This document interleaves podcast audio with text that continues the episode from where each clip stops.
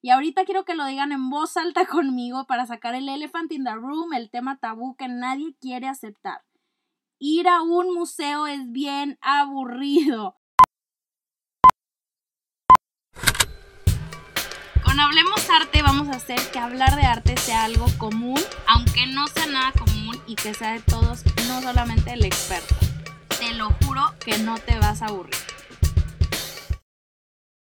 Hola a todos, espero que estén súper bien otra vez aquí con ustedes. Vámonos directo al tema de la semana, que probablemente ya sabes de qué vamos a estar platicando porque le hice el título o ya viste mi entrada de blog, pero hoy te voy a dar una guía básica de cómo ir a un museo.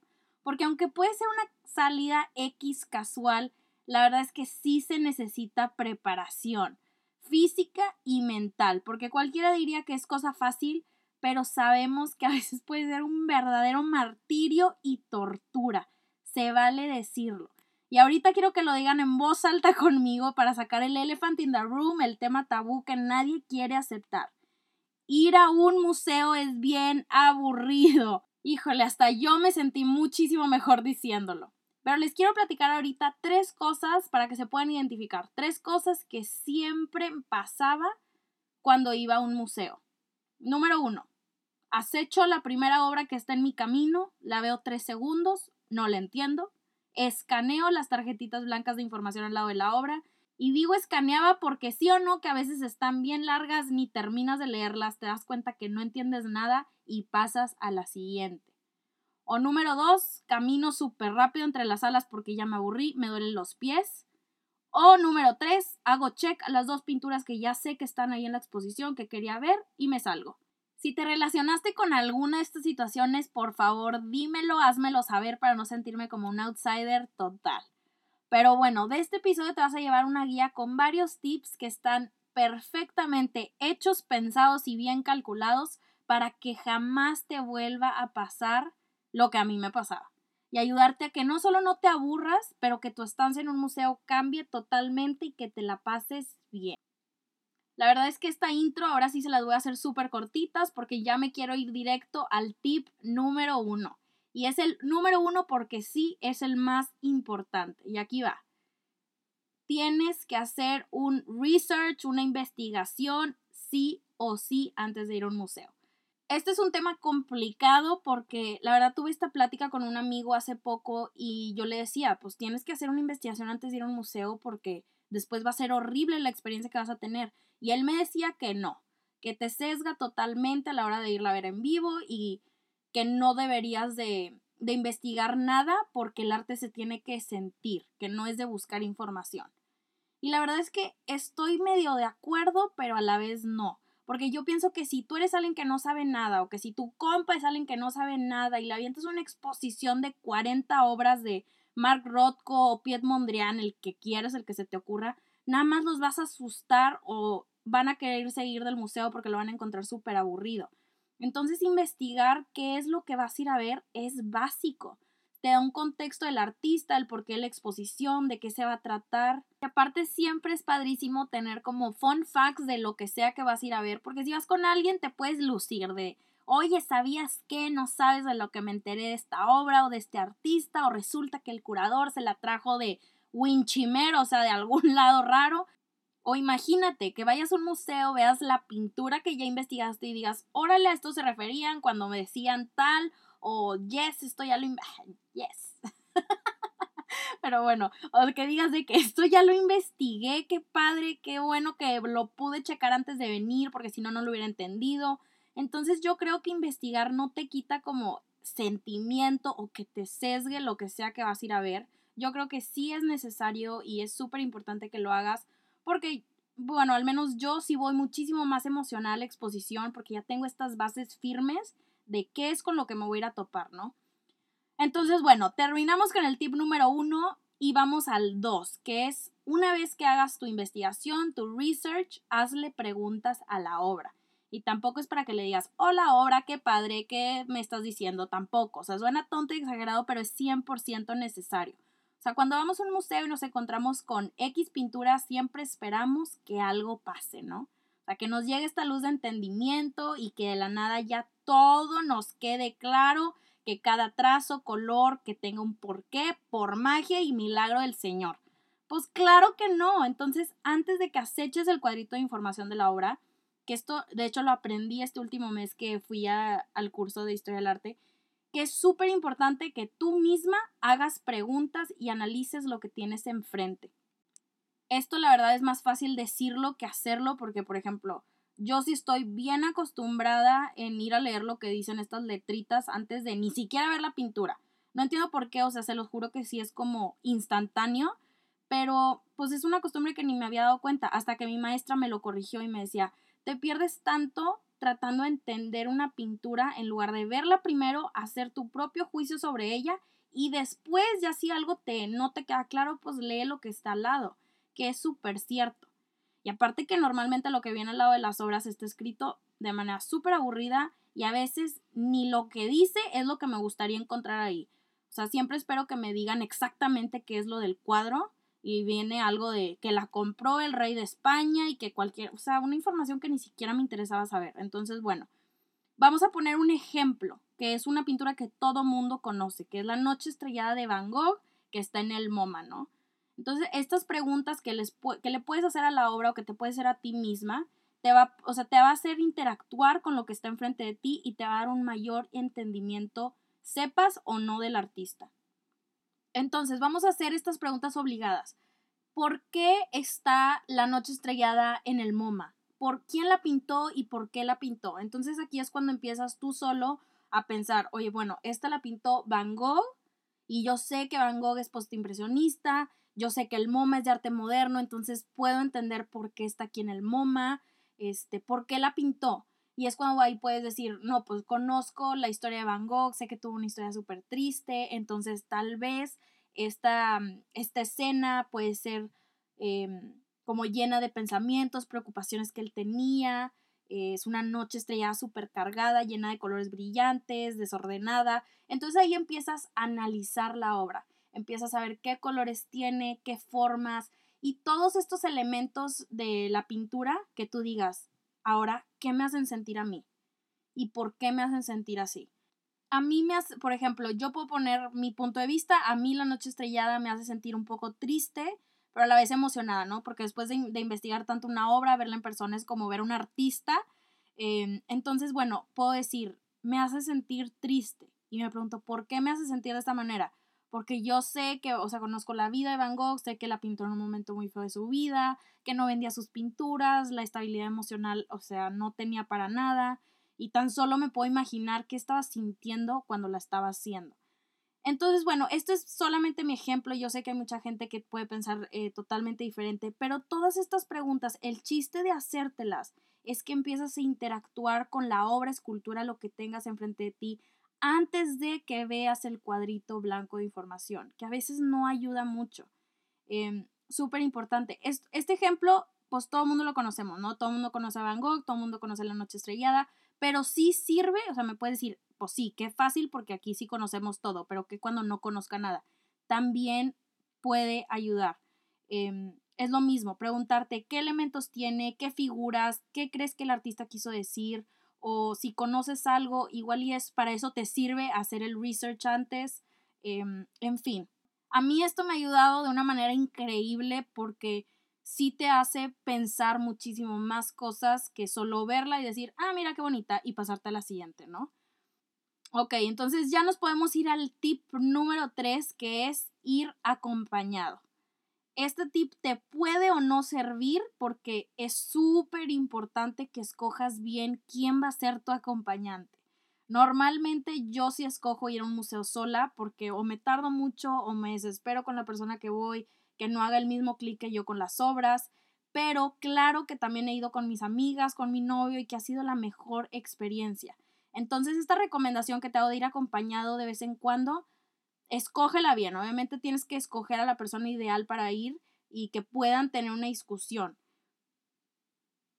Les quiero leer una, como una parte de, de un libro de una historiadora de arte que se llama Susan Woodford y su libro se llama Cómo mirar un cuadro. Y dice, lo importante no es solo que miremos las pinturas, sino que también hablemos sobre ellas pues por raro que pueda parecer, a veces contemplar la obra no es suficiente. A menudo el único medio para ayudarnos a sustituir una visión pasiva por una contemplación activa es encontrar las palabras que describan y analicen una obra. Me encanta, me fascina esto que, que escribió porque realmente yo sí vivo bajo esta regla. No basta solo con estudiar o contemplar una obra en silencio. Aprendes muchísimo más cuando discutes el tema, cuando lo platicas con alguien más. Puedes escuchar la opinión de alguien que no piensa igual que tú y eso es muchísimo más valioso. La verdad, en, en el curso en línea que doy, yo creo que están hasta el tope de escuchar esto porque se lo repito muy seguido. Por ejemplo, en este último que tuve, en, en el último grupo que tuve, em, había una chava que me escribió y me dijo que lo que más le gustó fue escuchar diferentes puntos de vista, porque se dio cuenta que cada quien ve las cosas de manera diferente, dependiendo de sus creencias, lo que han vivido, sus gustos, y que la misma obra puede ser otra cosa totalmente diferente para el que está al lado de ti. Así o más cierto. También este consejo va acompañado o va de la mano con el tip número dos, que es de preguntarle cosas a la pintura. Porque esta actividad la puedes hacer sola o la puedes en pareja, pero en pareja te la puedes fumar. Puedes empezar a platicar de, oye, ¿sabes qué? Yo veo puras rayas horizontales y yo creo que eso significa que es la naturaleza hablándome y que la pareja con la que vayas te diga, no, yo pienso que, y pues bueno, se hace ahí un mundo, ¿no? Que dicen, cada casa es un mundo, entonces está padrísimo poder platicar de estas cosas que estás viendo enfrente de ti.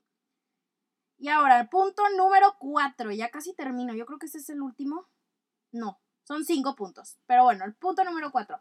Tienes que hacer una parada en la cafetería del museo.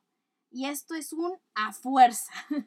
Porque no importa que seas la persona más fit del mundo mundial o que te entusiasme demasiado las obras que vas a ver en el museo, cualquiera puede cansarse. Y yo me voy a incluir, yo soy la número uno, porque no porque me encante el arte significa que mis pies son inmunes al cansancio, me arden, me salen ampollas. La verdad, este último mes que estuve de viaje y que tuve la oportunidad de ir a muchos museos, mis pies terminaron hechos un asco.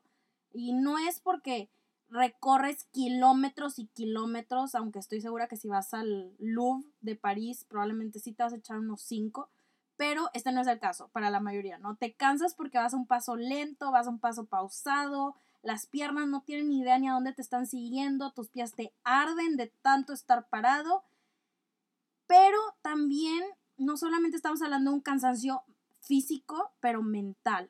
La belleza de las obras, la emoción de verlas o la confusión de tratar de entenderlas, las letras mini chini winnie de los cuadritos de información, tus ojos tratando de esforzarse para leer, es cansadísimo y sigo otra vez hablando de mi propia experiencia, pero siempre que voy a un museo, yo trato de ver todo.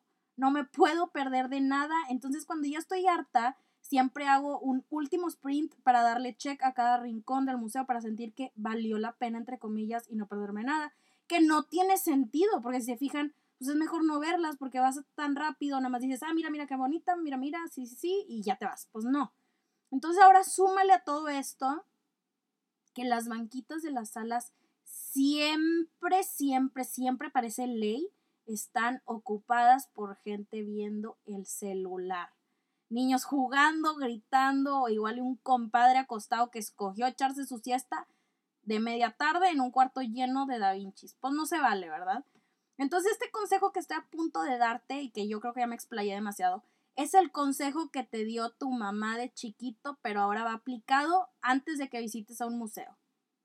De asegúrate de haber desayunado, haber descansado, toma agua y que no se te olvide la chaqueta por si te da frío.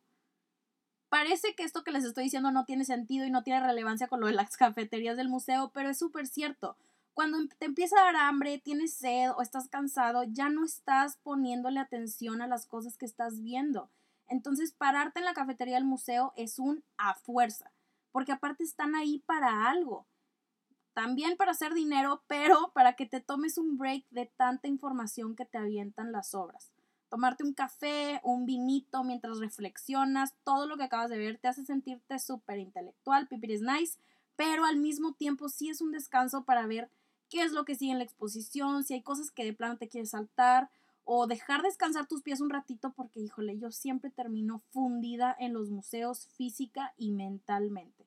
Entonces este break que te tomas te puede servir. Yo lo uso para siempre em, como anotar las obras que ya vi, las que me faltan o igual ver el, el folleto, el folleto del museo, este, que vienen los pisos, de que, ah, no, pues sabes que me falta ver esto o qué es lo que sigue. Entonces, bueno, em, yo creo que este tip sí es un a fuerza para todos. Y por último, el tip número 5 es llévate algo donde anotar. Siempre que voy a un museo trato de llevar una libretita con hojas en blanco, que la verdad tu celular sí sirve, pero una libreta sirve muchísimo mejor porque cuando escribes a mano se convierte en una actividad con muchísima más concentración, puedes escoger muy bien tus palabras y de verdad siento que es casi una experiencia religiosa en lugar de typear todo en el celular que es súper inmediato y automático, ¿no? Puede que seas una persona que no escribes todo o no te gusta anotar o lo que quieras, pero sí lo recomiendo porque hay veces que te surgen preguntas mientras estás en el museo, entonces esto te sirve para poderlo anotar y que después llegues a tu casa puedas investigar de, ay, sí es cierto, vi esta obra o me gustó mucho esta obra, quiero tenerla en internet para bajarla en mi celular, lo que quieras, entonces ya tienes el nombre. Em, para reflexionar, esto siempre lo hago, anoto o sea, mi, como mi rutina en, el, en cualquier museo es llevarme la libretita, anotar siempre todas las obras que vi, una que me hizo pensar muchísimo y como anotar una corta reflexión, ¿no? A veces es súper difícil porque, les digo, las bancas están ocupadas o ya mis pies me matan, no puedo seguir, pero bueno, después lo puedes hacer en tu casa y siempre sirve. Y algo súper importante, si te llevas una libreta, siempre trata de llevarte un, un lápiz porque hay museos que te la hacen de pleito por llevarte un, una, ay, se me olvidó, una pluma, una pluma, porque dicen que después puedes como intervenir las obras y pues no, no se puede borrar tan fácil como un lápiz, ¿no? Entonces, bueno, creo que el, los de Los Ángeles sí se ponen súper picudos con eso, pero un tip extra. y ahora, lo más importante de todo esto quiero que me escuches súper bien, es que no te juzgues. Seguir el ideal o la emoción del güey de enfrente de una obra puede matar tu sentido del arte. Entonces es normal que tengas una opinión diferente que la de tu compa, la de tu amiguito. Respeta tus gustos y tus emociones. No solo eso, pero escúchalas. Si a ti no te gusta la obra que estás viendo o si no tienes una conexión así absurda con la Mona Lisa, no pasa nada. Solo se vale totalmente solamente admirar la técnica o solamente asombrarte porque estás viendo una obra de Leonardo da Vinci, no manches, este es once in a lifetime opportunity, lo que quieras, ¿no? Entonces enfócate en las piezas que te llamen la atención y las que te interesen más. No importa, no importa de verdad si no las has encontrado, te lo juro que en algún punto van a llegar. Yo también me tardé y no es cosa fácil, pero mientras sepas qué es lo que no te gusta y que es a lo que sí le debes de estar poniendo atención, ya estás un paso adelante. Y yo creo que eso es todo. Listo, comadre, a disfrutar. Si te vas a llevar una sola cosa de esta entrada larguísima de podcast, yo te recomendaría que si fuera que hicieras tu investigación del museo, obra o exposición a la que vas, porque nada es tan valioso como tener un contexto de todo. Y lo más importante es que acuérdate que el arte moderno o el arte contemporáneo, en todo caso cualquier tipo de arte, no se entiende sin la voluntad de entenderlo. Y a veces la incomodidad que sientes frente a una obra representa que vas por buen camino.